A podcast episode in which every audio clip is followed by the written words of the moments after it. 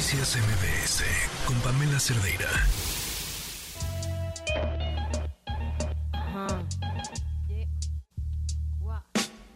Quisiera tener cosas dulces que escribir, pero tengo que decidir y me decido por la 5 con 43 y esta es la historia que nos tiene hoy Joali Reséndiz.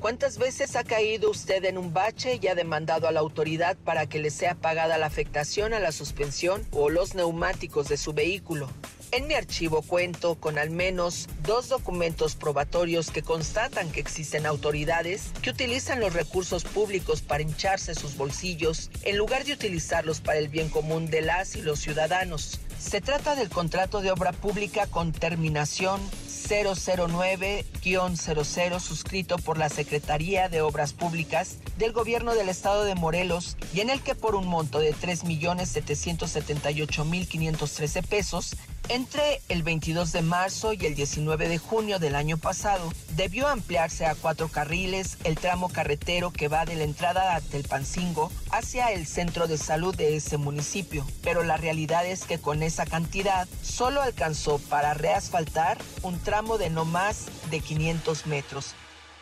más de 3 millones para reasfaltar más de 500 metros. Hoy en día pudimos constatar que esa carretera ya cuenta con varias intervenciones a menos de un año de la supuesta obra. ¿Quiere otro ejemplo?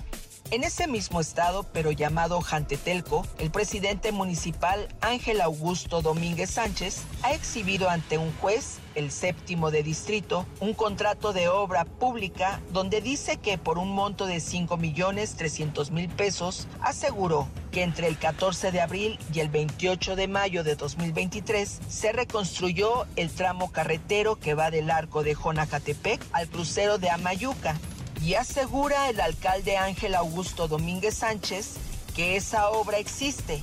aunque pudimos constatar que esa obra es inexistente.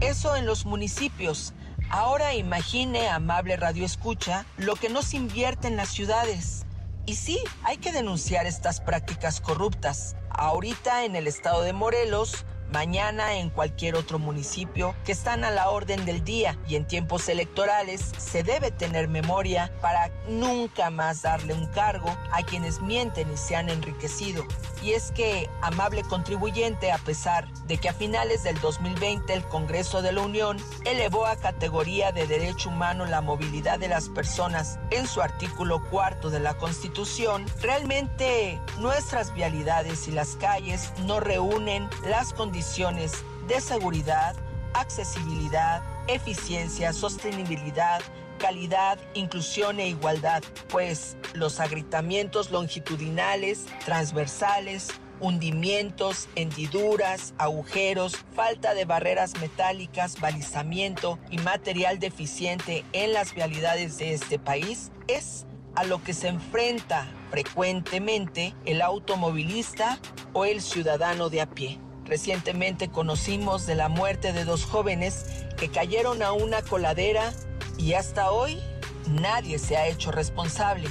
Y si hablamos de la región oriente de Morelos y de la carretera estatal que conecta Morelos con Puebla y que une a los municipios de Azochiapan, Tepalcingo, Jonacatepec y Jantetelco, esta ha sido abandonada por los últimos tres gobernadores, incluido el futbolista Cuauhtémoc Blanco, carretera que incluso el presidente López Obrador en 2019 criticó y reconoció que era un insulto transitar por este tramo.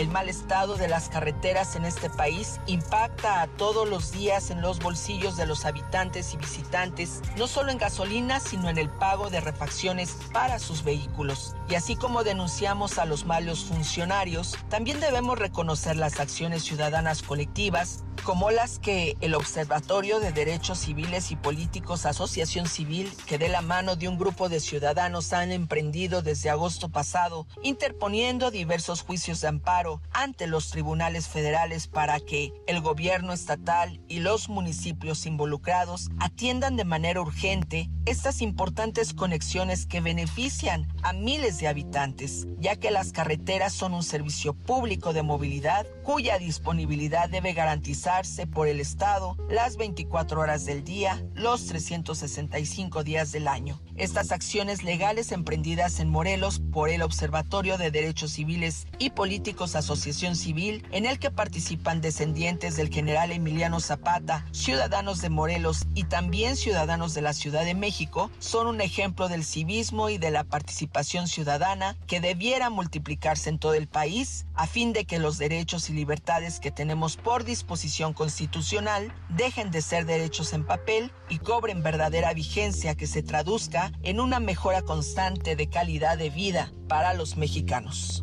Soy Joali Resendiz y si usted tiene una denuncia, escríbame a periodismo a toda prueba gmail.com o síganme en mis redes sociales, en Twitter, en TikTok o en Facebook. Me encuentra como arroba Joali.